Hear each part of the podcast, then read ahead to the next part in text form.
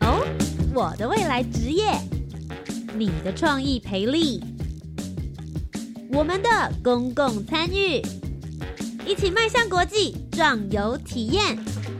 你的青春，你的青年时代，这里是青年故事馆。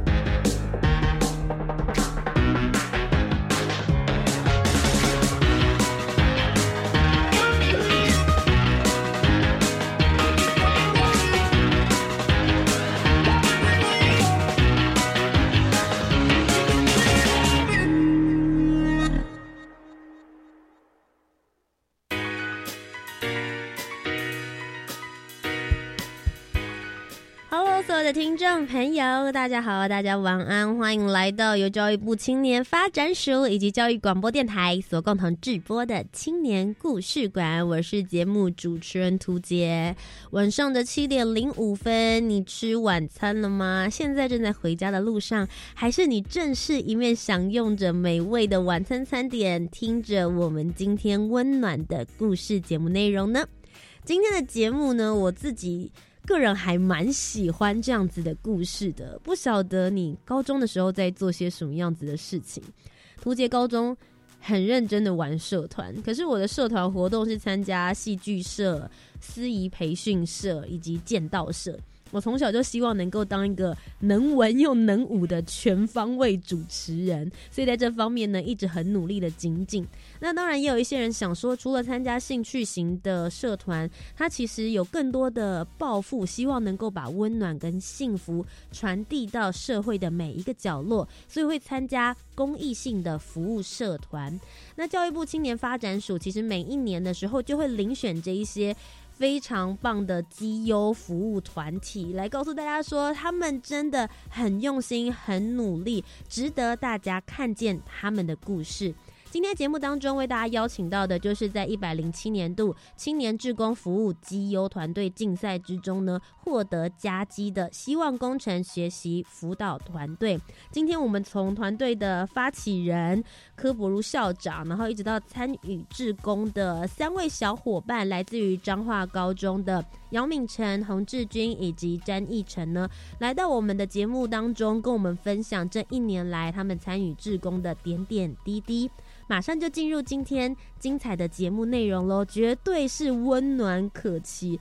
我自己访问完之后，都觉得举一把眼泪。未满十八岁的青少年们，千万不要小看他们的影响力，他们其实都已经思想非常非常成熟的小大人，知道要怎么把这些幸福继续传递给身边需要的人。马上就进入今天精彩的节目内容喽，Let's go。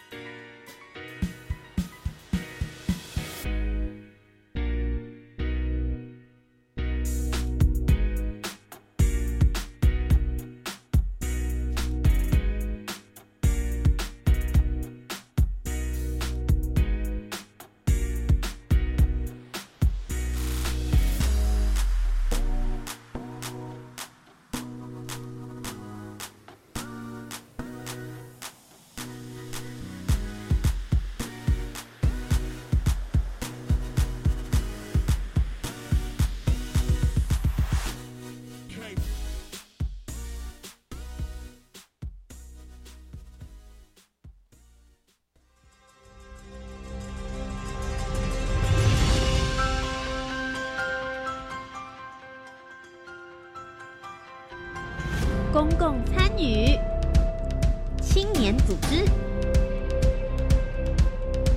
志工服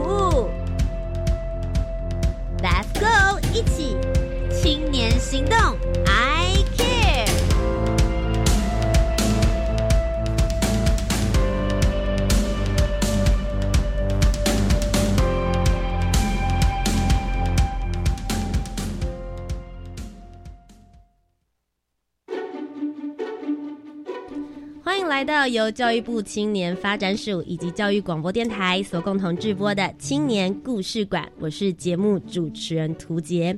大家常常想说，我们今天这个节目呢是给青年听的，我们最主要是给十八到三十岁。但事实上，培养一个好的青年呢，其实是要从种子开始来培育的。你会说，你从小学、中学、国中、高中，其实都是非常重要的培育阶段。那你会说，中学的时候？嗯，我已经念书都来不及了。平常课余时间当然能够耍废就耍废，在家里休息就休息，怎么会还要想要去参加公益性的服务社团呢？真的就有一群这样子的人，他们傻傻的为了这个社会而付出。今天呢，我们邀请到的是来自于彰化的希望工程学习辅导团队校长，他们的指导老师呢，以及同时呢，其实在整个团队里面有彰化县这边结合了十几所的。呃，呃高中生他们一起在假日的时间、暑假的时间以及寒假的时间来做服务，一起来听听属于他们的故事。首先呢，我们要欢迎的就是希望工程学习辅导团队的指导老师，同时也是彰化县南新国小的校长柯伯如校长。好，青年故事馆各位听众，大家晚安。我是来自彰化市南新国小科博鲁科校长。好的，柯校长声音非常好听。接下来呢，是他带领的团队，今天有三位同学呢来到了现场。第一个呢是张中担任，现在是队服组的姚敏晨，欢迎敏晨。各位青年故事馆的听众朋友们，大家好。我是来自彰化高中的姚敏成。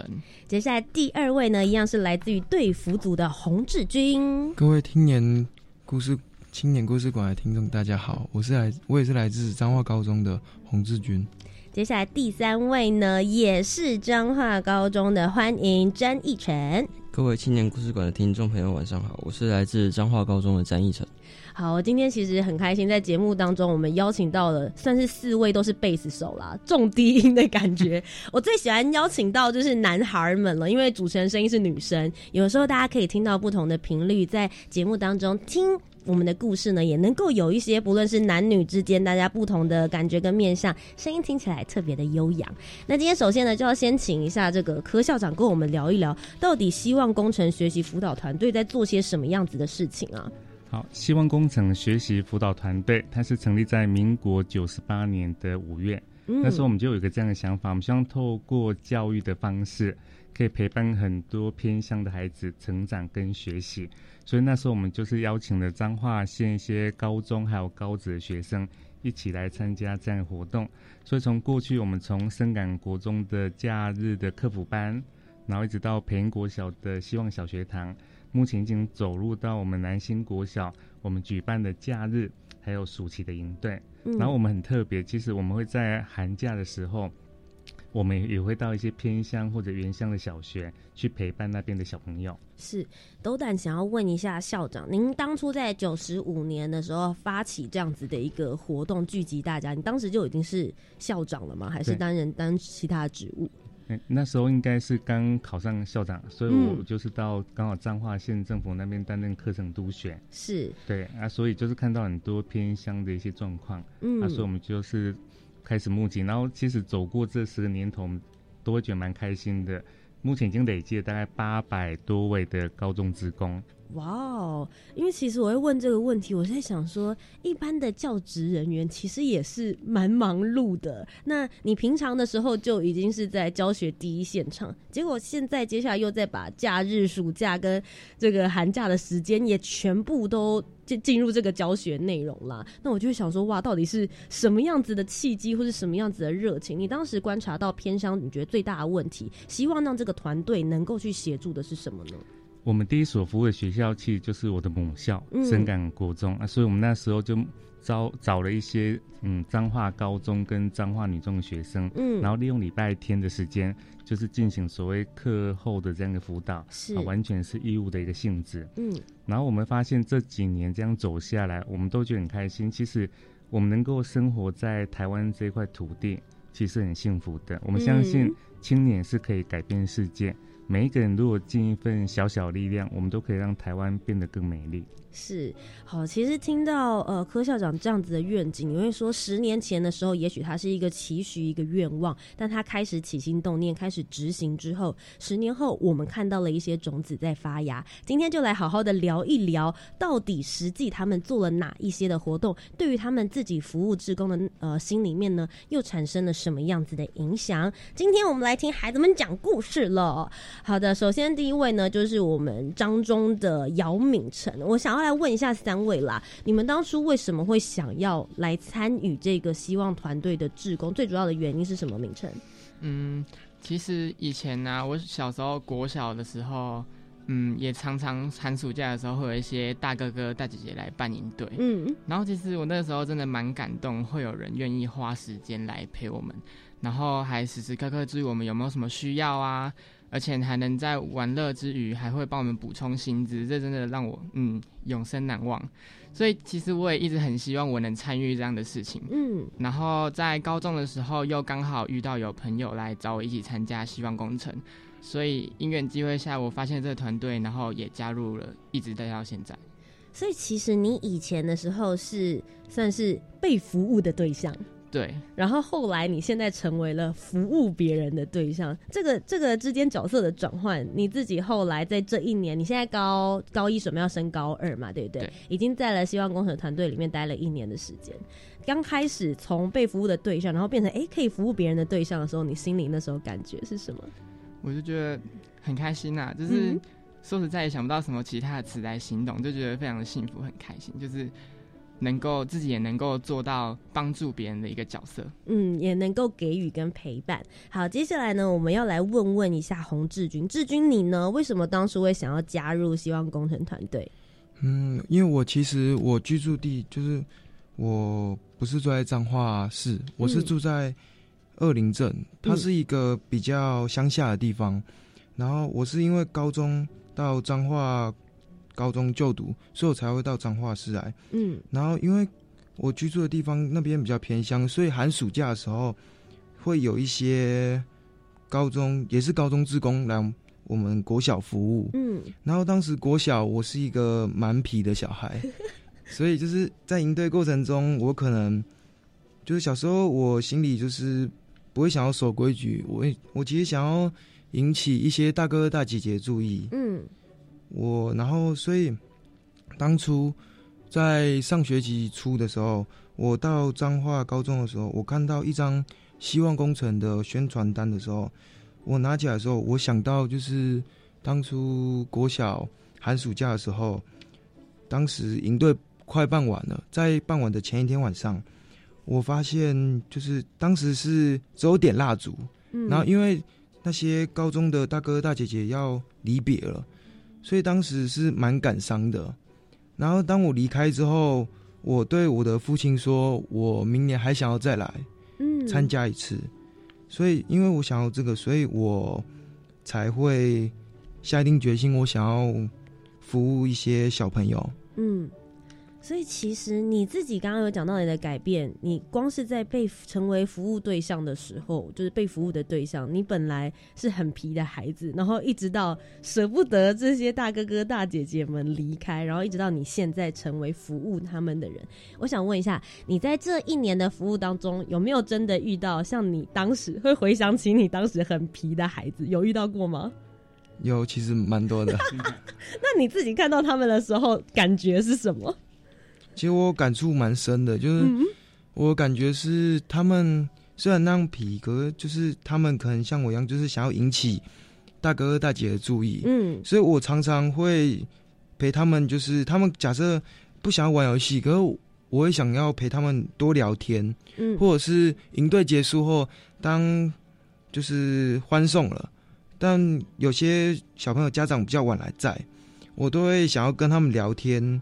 来想要陪伴他们，嗯，我觉得虽然只是短暂的陪伴，但我觉得还是可以改变些什么。嗯，假设我做了，我陪这么多人聊天，只要能改变一两个，那这一两个未来还可以再改变一两个，那这样这份温暖就会不断在社会中回流，嗯，不断的回流，然后继续的扩散下去。天哪，我没有办法想象这一段话是从一个他说他自己小时候很皮，然后不知道说哎这些人来服务到底，我不想上课啦，也不想听的孩子，就像你讲的，你就是那个被。影响的一两个人，然后接下来你再把这个影响力传递下去。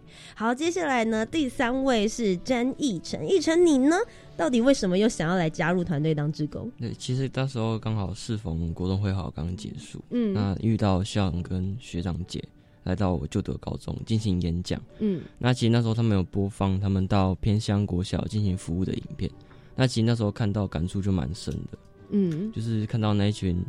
就是偏向小朋友啊，他们脸上的笑容，其实自己内心就有一种也想要跟着一起去，大家一起去服务这个社会，让为这个世界带来某些什么。嗯，哎，我想问一个问题，因为其实像他们两位可能之前都曾经被服务过，可是就你的状况来说，你应该就是处于一个，哎，我平常念完书回家之后，可能可以跟这个家人啊，或者是。压低们，大家一起出去玩啊，打个网咖，做什么？你为什么会想要把时间投注在这些陪伴？我相信那个影片，当然你刚刚讲到感动了你什么，触动了你什么，但你要牺牲的是你可以悠闲的时间内，怎么会真的想要说好吧？不然就聊 Loki 好了，这个时间我就决定来做一些有意义的事。对，其实当时就是进到希望工程之后，也是有萌生某些想要退出的想法，主要是因为课业加上。压力，因为毕竟音控组是我们音控组是比较需要某些压力上的改变，所以所以那时候也是有在萌生想要退出的念头。但是其实就是大家一起努力之后，那个萌生的革命情感，才是我真正想要留在这个地方的。嗯。好，所以今天呢，我们了解了大家当初为什么想要加入这个职工队，每个人都有属于自己的故事。那我们就来聊一聊当初加入的时候，大家首先先遇到了什么样子的培训，后来又参加了哪一些的服务活动。先问一下柯校长，当初这些孩子们在进来的时候，进到团队里面，他们是怎么决定他们要被分配到哪一个组别里面，或者是他们之后即将要投入在哪一项服务？你们是怎么样子来去发掘这些孩子的潜能的？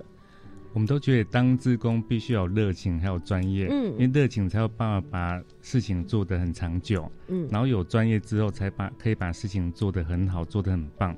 所以当初我们在每年的七月跟九月，我们会举办两个梯次的志工训练营队，嗯，针对新加入的团员，我们给一些培训的课程，举办啊志工的伦理。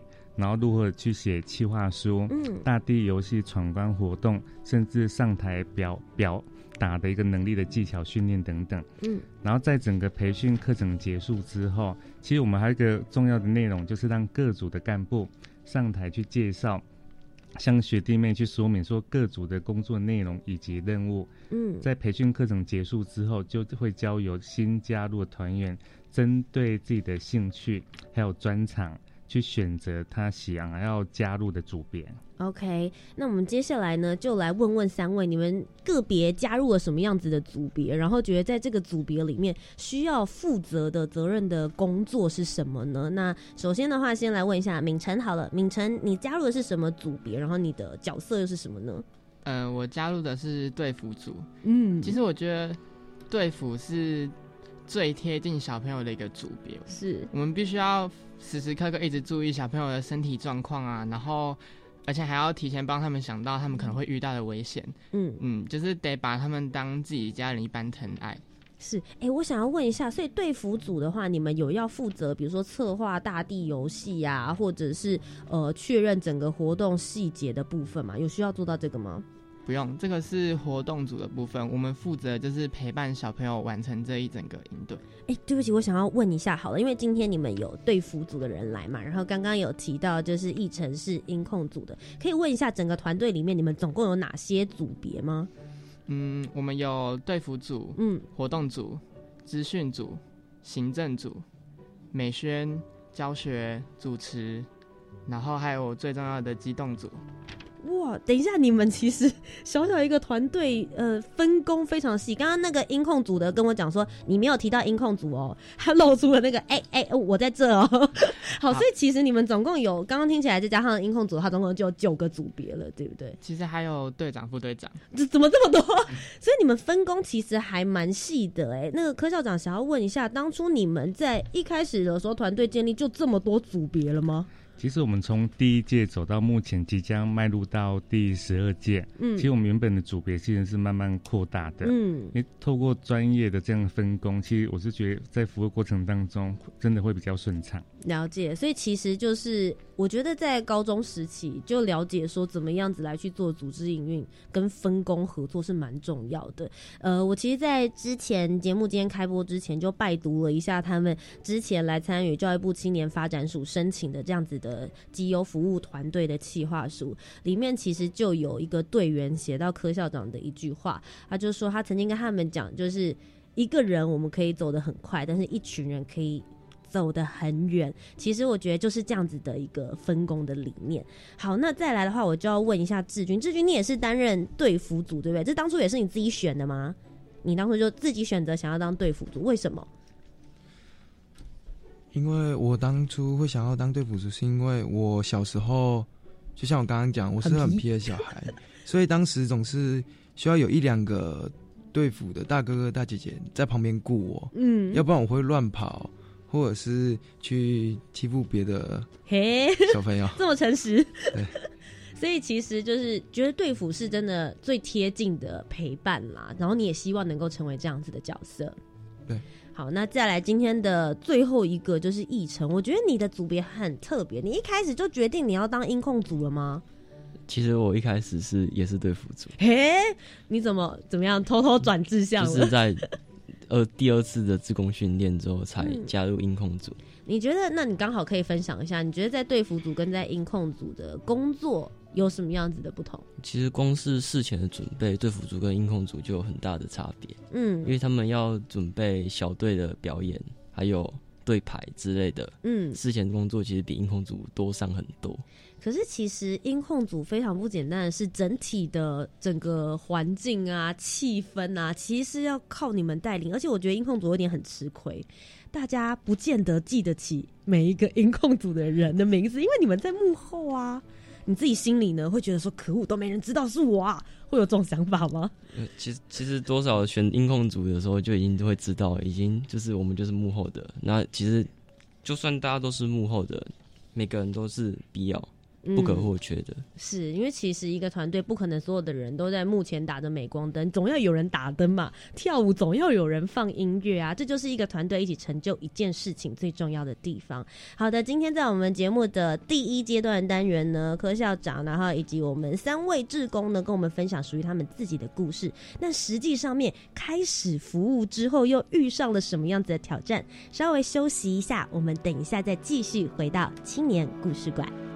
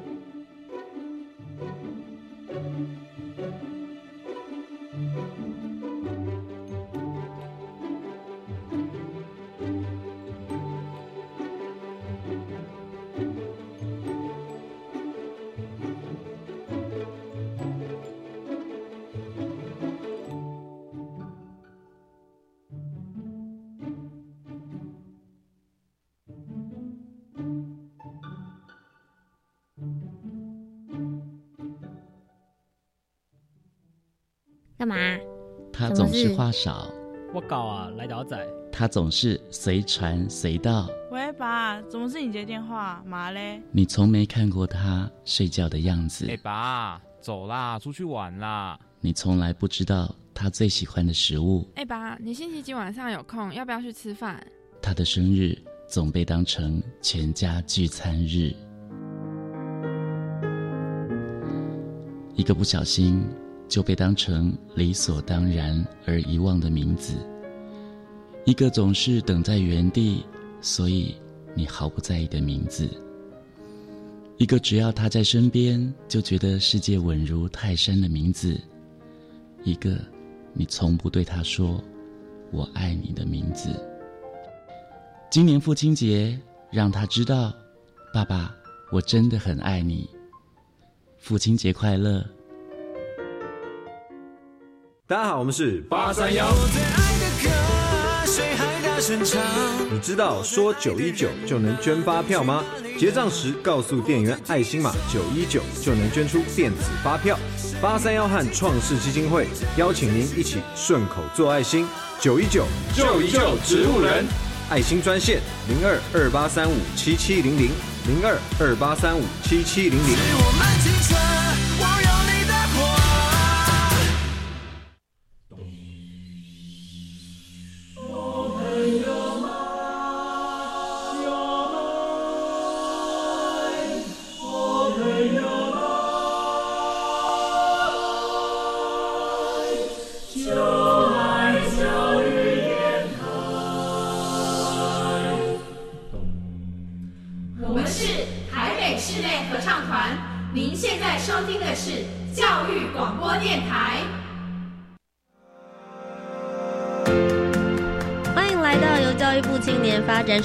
教育广播电台所共同直播的青年故事馆，今天的节目第二阶段要继续来跟大家听故事了。首先呢，还是跟大家介绍一下，现在你们即将会听到的声音，来自于希望工程学习辅导团队的指导老师，现在也是彰化县南兴国小的校长柯博如校长。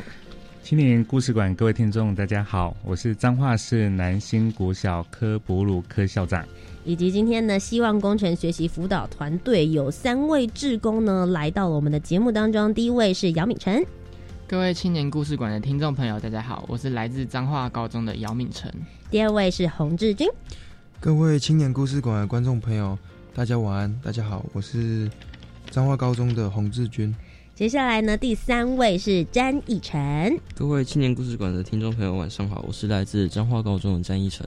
好的，今天呢，继续来跟大家分享属于他们希望工程团队的故事了。其实刚刚在上一段节目当中呢，我们听到哇，他们利用自己课余的时间去关心了偏乡的孩子，做了很多不同的服务。可是事实上，他们不是一生出来就知道要怎么服务大家的。所以首先呢，他们在进入了这个团队之后，其实是会参与一个志工的训练。这边的话，我就想要先问一下志军，其实，在七月的六号到七号。你们才刚办完新进团队职工热腾腾的，对不对？其实这个职工训练里面到底实际内容在做些什么呢？嗯，我们希望工程学习辅导团队是透过办理营队的方式来陪伴小朋友。嗯，我们在每年的七月和九月会办理两场志工训，嗯，就是为了招募到国三升高一的伙伴来一起当志工。我们志工训的内容主要是我们带着学弟妹，把学弟妹当成小朋友。带着他们玩闯关游戏，或演戏，或上教学课，让学弟妹知道我们平常办理营队时是如何跟小朋友互动的。嗯。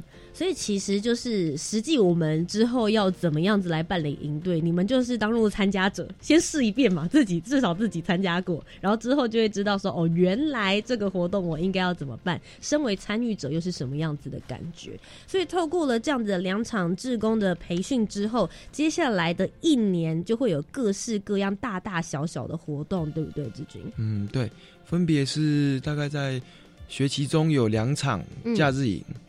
还有暑假的时候会有自工训跟暑育，嗯，寒假的时候会有冬令营，嗯，然后可能期间还会穿插一些老人院的服务或者是净滩等等。嗯，哎，我想要问一下，所以其实你们的假日营队的话，是最主要是服务彰化县的部分嘛？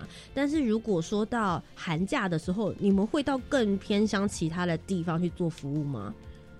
对，我们会就是我们会到偏乡比较偏乡一点的地方，嗯。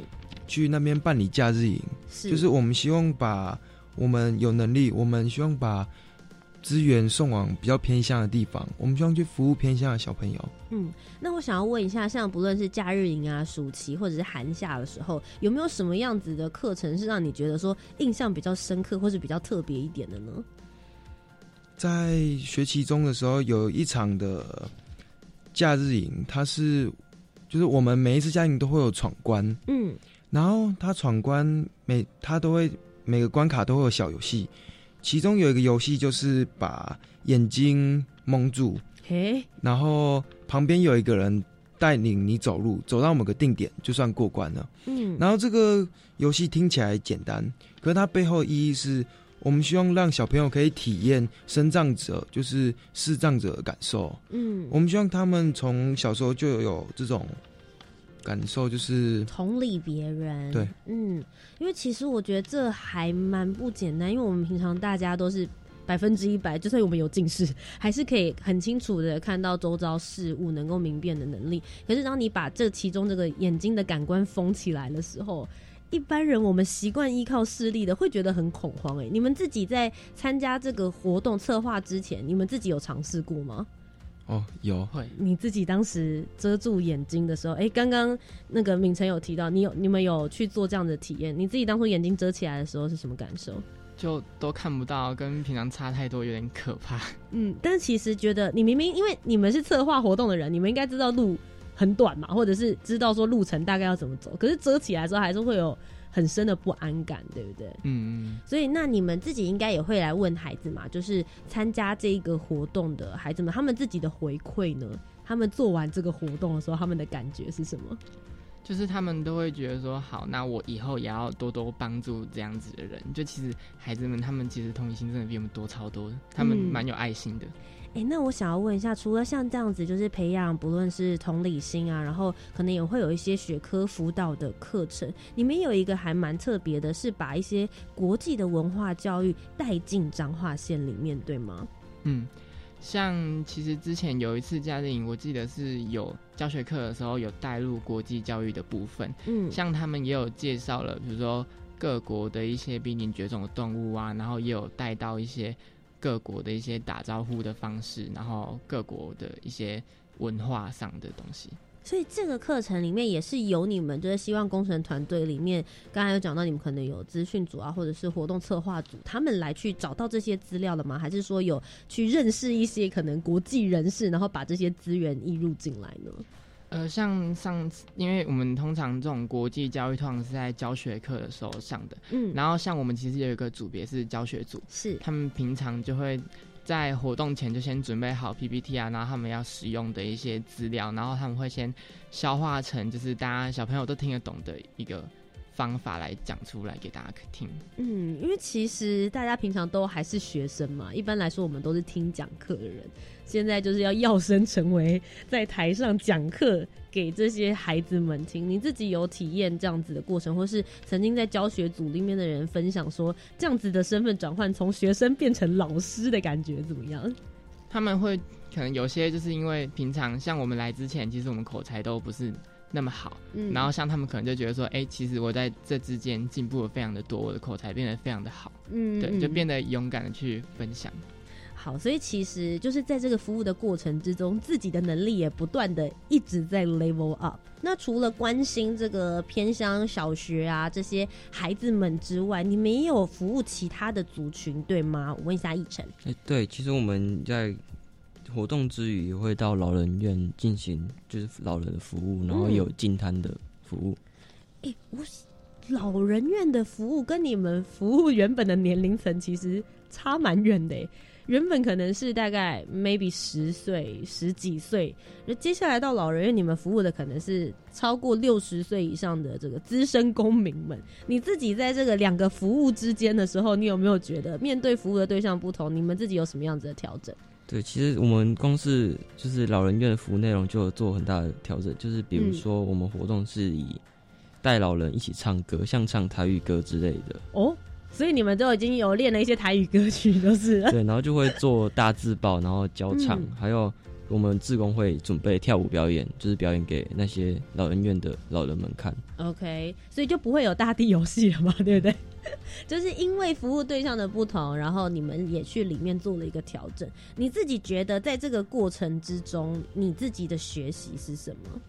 其实有小朋友跟老人之间，他们我们沟通方面也是需要去做调整。嗯，譬如跟老人讲话的那些礼貌啊，还有跟小朋友应对进退的那些耐心，其实都是我们要去学习的。是，所以其实服务对象不同，自己也会有所调整。然后你刚刚也有提到，你们还有去做净摊活动，这净摊活动是到哪里？然后做一些实际内容是什么呢？像其实我们七月二十七号也要到彰化汉堡湿地进行就是净坛的活动。嗯，那之前我们到白沙国小小琉球白沙国小就有在那个活动之余办理净坛，就是大家一起把整个沙滩上的垃圾捡一捡之类的。嗯，你实际去看了之后，你真的有觉得台湾的沙滩或是环境资源这件事情，真的是要好好呼吁大家来去注意跟注重的吗？对，没错，就是其实海洋资源还有沙滩资源都是很重要的。嗯，哎，柯校长想要问一下，其实他们做的活动内容比我想象中的还要更多、更全面呢。你们一开始就已经有打着这样子的想法，想说，哎，除了孩子，我还要再做静滩，还要再做这个老人关怀吗？发现大家的业务发展还蛮多元的哦。其实就是希望团队慢慢走入到第十个年头，当我们人力资源越来越多，累积的经验。也越来越丰富的时候，我们就希望可以扩大服务的层面。嗯，所以我们会到哦老人院去陪伴爷爷奶奶们。然后其实印象很深刻是在前年的时候，嗯，我们前年的那个暑假。我们带领高中职工还有职工妈妈，我们前往马来西亚的中化中学，哇哦，去分享台湾服务学习的经验。嗯，在那个场合其实引引起很大的回响。嗯，中化中学的彭向老师刚好是我博士班的一个同学，是，然后他也觉得说，在高中自工这种课业压力这么大的情况之下，见台湾的学子。还能够挺身而出，嗯，去投入服务学习这样子，嗯，啊，所以他就在暑假特地邀请我们搭飞机，然后我们到马来西亚去分享，然后在分享过程当中，其实高中职工也学到很多，嗯，我们一到中化中学的时候，发现他们那边的学生的制服，不管是男生或女生穿的制服都是白色，是一般其实在台湾我们很少看到裤子或裙子。都是白色，因为很容易脏吧？对，我们的想法应该就很容易脏。对。后来我问的彭校长，他们是说，就是因为当男孩子穿上白色长裤，女生穿上白色裙子的时候，他们都会体认这样的服装是很容易脏的，嗯，所以反而会去注意自己的仪态。哇哦，嗯，这个想法确实是，这是很有趣的啊。所以透过所谓文化交流的方式，我们都会觉得说，所谓文化就是指人类生活方式的不一样。嗯所以透过刚才哦，举凡说分享这种国际教育，让孩子可以体验到拓展小朋友的国际视野。然后我们到马来西亚去分享台湾的经验，其实我们都会觉得说，除了台湾好之外，我们也希望啊，世界各国很多的青年学子真的。除了念书之余，也能够挺身为自己的这块生长这个土地去做付出。有句话说得很好：，当我们将幸福传递给周遭每一个人的时候，我们就会被幸福给包围。嗯，所以真的要谢谢从过去到现在，即将迈入到九百个高中职工，我们都一直在做这样的事情，而且我们也深信，在这些青年学子的心中。只要种下善的种子，嗯，未来长大都有萌芽的机会。然后我们期许这些青年学子，我们都可以做成为一个更好的人，就是我们可以做一个是点灯的人。然后我我们不期待我们可以照亮多少人，但是我们都深信我们灯都是亮着。是，其实当一个点灯的人，当点灯的人越来越多的时候，就像柯校长说的，我们能够让这个温暖的氛围包围着我们。那其实呢，刚刚有提到他们做了非常多的这个服务的活动，当然心中一定也有很多的感动，甚至有很多的故事。今天呢，我就请三位志工小伙伴呢，就个别来跟我们分享一个你在这一年的服务过程之中，有没有遇到什么让你觉得很感动或者是很快乐的事情？那就先来问敏成好了。呃，像其实我觉得我这一年最令我印象深刻的是。小琉球那一次的冬令营服务，嗯，因为其实我记得那一天其实刚好遇到当地的一个教堂在办活动，所以其实有很多小朋友没有来。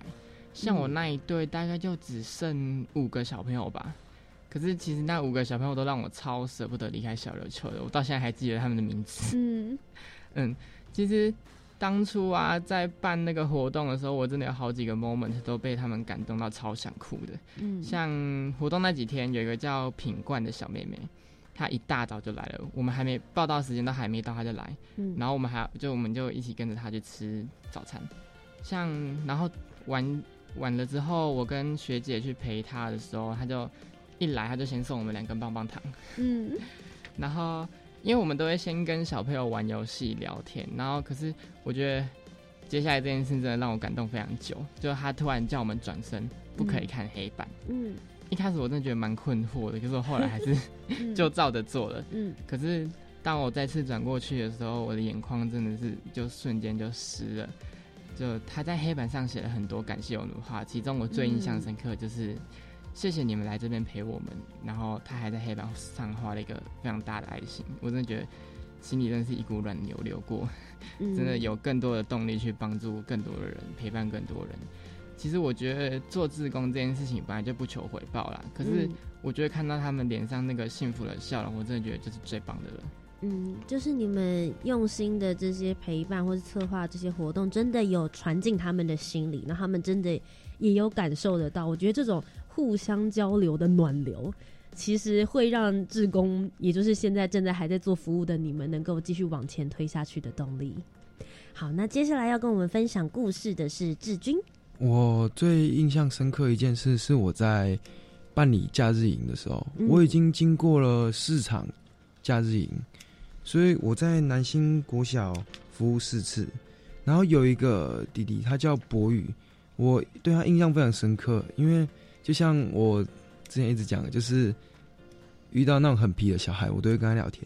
他其实也算是一个蛮皮的小孩。嗯。然后就是从一开始到现在上次的假日营，我发现他其实改变非常多。嗯。他的改变也不是完全就是他不皮了，而是我发现他一开始可能非常蛮讲不听的。嗯，可是到现在，他就是我发现，我慢慢的我跟他聊天，越聊越深，我发现他的生命感觉有成长。嗯，我觉得当我发现之后，我是非常感动的。我真正就是可能原本办完家庭后两天的疲惫原本是很累，嗯，可是这件事让我真的非常开心。所以，然后还有就是他在最后一次的时候。当他要离开的时候，他问我说：“你下次还会来吗？”嗯，我就是蛮肯定的跟他回答说：“我一定还会来。”其实我觉得你刚刚有提到，就是当他们真的很喜欢你的时候，那他问出那一句“你是否还会再来”，你就会知道你这一次来，其实他真的有感觉到你们的真心，或是你们的付出，而也因为你们这样子长期。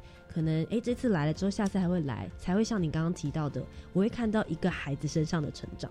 如果你只来蜻蜓点水的一次。你可能就只是成为他生命中也许三天或五天，大家彼此能够去做交流跟真心互相的这个时刻。可是当你还有在机会再看到他第二次的时候，你就会了解说，哦，这个孩子的成长，然后跟你之间给他的那个影响力互相的回馈，你种下那个种子，他到底有没有发芽？好，今天接下来要跟我们分享故事的下一位呢是奕晨，最让你感动的时刻跟故事是什么？其实这个参加活动最让我感动，也一直让我感动到现在，其实是跟伙伴一起努力的那个感觉。嗯，尤其是奋斗过后产生的革命情感，就是更能让我们成为继续向前的动力。嗯，那其实我们有些人的工作组别是属于比较幕后的部分，但我觉得每个人都是必要的，是我们这个团队的一个螺丝钉，是不可或缺的。嗯，我想问一下奕晨，你可以帮我想一个时间，就是平均来说一个月你需要花多少时间在希望工程团队里面？你用天数来算好了。大概一个月加上我们假日营还有跑流，可能要花到十天到十五天左右。十天到十五天，所以你要不是在学校，就是在希望工程团队，其实反而待在家里的时间 没有那么多，对不对？所以其实你刚刚提到的革命情感，真的是透过时间的累积，而且你们也见证了彼此的成长，从大家。企划书都写的很烂，然后或者是完全不知道该怎么样举办活动，一直到现在，哎，你们已经可以独当一面当干部了，然后可以把这些经验值传承下去，也看到自己的成长嘛。柯校长看到他们这样子的成长啊，还有感动故事的分享，你自己呢，待了将近就是十几年的时间，带了这样子的团队，今天又听到，我相信有很多的故事是今天他们不来节目，你没有听过从他们嘴巴讲出来的话。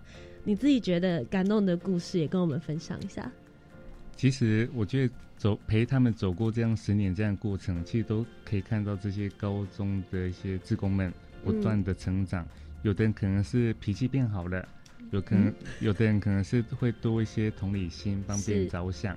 甚至还有之前的那个队长的爸爸妈妈曾经跟我分享过，他说回头再去看看孩子加入希望工程之后，他们发现孩子长大了。其实我觉得志工服务就是这样，有的时候你会觉得你一直在付出，但事实上你自己也同时之间也在获得些什么，也在成长着。那今天非常谢谢希望工程学习辅导团队的柯校长以及三位志工的小伙伴来到我们的节目当中。那节目的最后呢，是不是给现在正在听的青年朋友们，给他们鼓励的话吧？希望他们可以一起加入这个让。社会变得更温暖的团队。好，我们真的诚挚邀请我们台湾更多的青年学子，嗯，都能够投入服务学习的行列，成为一位很棒的职工。其实，服务学习就是透过服务者跟被服务者，我们彼此走入到彼此的生命故事当中，一起创造和写下精彩的生命经验，然后可以感动更多的人。然后也诚挚邀请。彰化县高一的新生，嗯可以加入我们希望工程学习辅导团队的大家庭。我们即将在九月二十一跟二十二日会举办自工训练，诚挚邀请大家一起参与。好，谢谢柯校长。那再来是明琛要给大家鼓励的一句话是：我觉得小小的力量也可以造成大大的改变，就是每个人都尽一点心力。我们不要想说我们。做了可能没办法改变什么，但重点是我们做了。嗯，再来是志军，我想要给就是全台湾的青年的一句话是：能者多劳。不论是在社会上，我们有能力，我们就会多付出，我们势必也会得到一些什么。或者是在一个服务的团体里面，我们不论是在上面的干部或者是成员，我们能做什么就做，我们能做什么我们就做我们到我们能做的，这样子。团队一定会越来越好。好，最后呢，要跟我们分享的是奕晨。想想送给各位青年一句话，就是把握当下。然后有些事不做不会怎么样，但做了一定会更不一样。好的，今天再一次非常谢谢希望工程学习辅导团队，我们的柯校长以及三位志工伙伴来到我们的节目当中，谢谢你们，谢谢，谢谢，拜拜。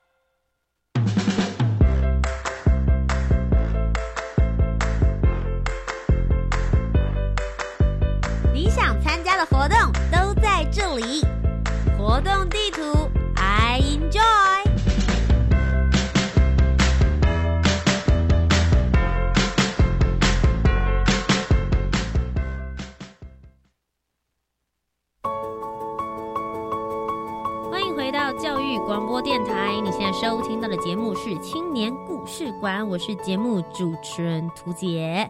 活动地图，I enjoy，继续跟大家分享教育部青年发展署接下来要举办的精彩活动。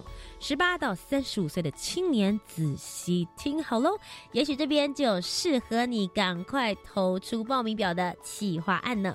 首先，第一个要跟大家分享的是一百零八年的大专生公部门见习计划，接下来呢要来到第三梯次，现在正在报名中喽。第三梯次呢，是在你今年的十月到十一月的时候会来进行见习。目前报名的时间呢，是从七月八号一直到八月三十号为止。如果大家有兴趣想要报名的，可以到我们的 Reach 职场体验网就可以搜寻得到了。赶快赶快，名额有限，所有的公部门呢都是很不容易试出这一些计划的哦。再来要跟大家分享的是，一百零八年民间团体推动职涯发展补助计划。教育部青年发展署为了拓展青年职涯的探索管道，促进青年以及学子们找到职涯的方向，一百零八年度补助民间团体办理一系列职涯探索的活动呢，就已经正在热烈报名中了。只要你是十八到三十五岁的青年，不管是学生。应届毕业生、求职者、职场新鲜人、转职者，还是你是斜杠青年都没有问题。赶快上青年署的青年职涯辅导资讯平台线上报名我们的精彩活动哦。接下来下一个是一百零八年度的青年创业家见习哟。教育部青年发展署为了鼓励青年投入创业的行列，在今年呢，由四十家 U Star 创新创业计划辅导的新创公司，提供了五十名见习的名额，让有意可以创业的青年可以及早了解这些新创的事物。培育创业家的精神以及专业技能。那现在呢，我们就已经在开放履历来投选当中了。从七月十五号开始，现在陆陆续续大家都在投履历喽，不要等待了，赶快来投出你自己想要去的新创团队吧。今年度的见习期间呢，从即日起一直到一百零八年的十一月三十号为止，见习时数以三百小时为限。见习期间由青年署提供见习青年每小时一百五十元的见习津贴。U Star 新创公司呢将安排辅导员从旁协助以及指引。相关的职缺资讯呢会刊登在教育部青年发展署的 Reach 职场体验网，里面的内容呢非常的多元，有各种不同的职位。欢迎大家呢，如果对于创新创业计划有兴趣的青年学子，可以赶快来投递你的履历表啦。最后呢，今天要跟大家分享的是一百零八年青年豪政系列的 Talk 全台 Talk，目前正在热烈的。办理之中了。现在活动办理的时间呢，其实就是在现在八月开始，一直在九月份，如火如荼，非常多场不同主题的 talk 等着你一起来报名参加。那其实呢，总共今年会办理二十八场，讨论的主题包含了教育创新、地方创生、媒体试读。部落发展等时下最夯的这些主题，欢迎热血青年们有想法的你呢，可以一起来参与我们的青年好政系列哦。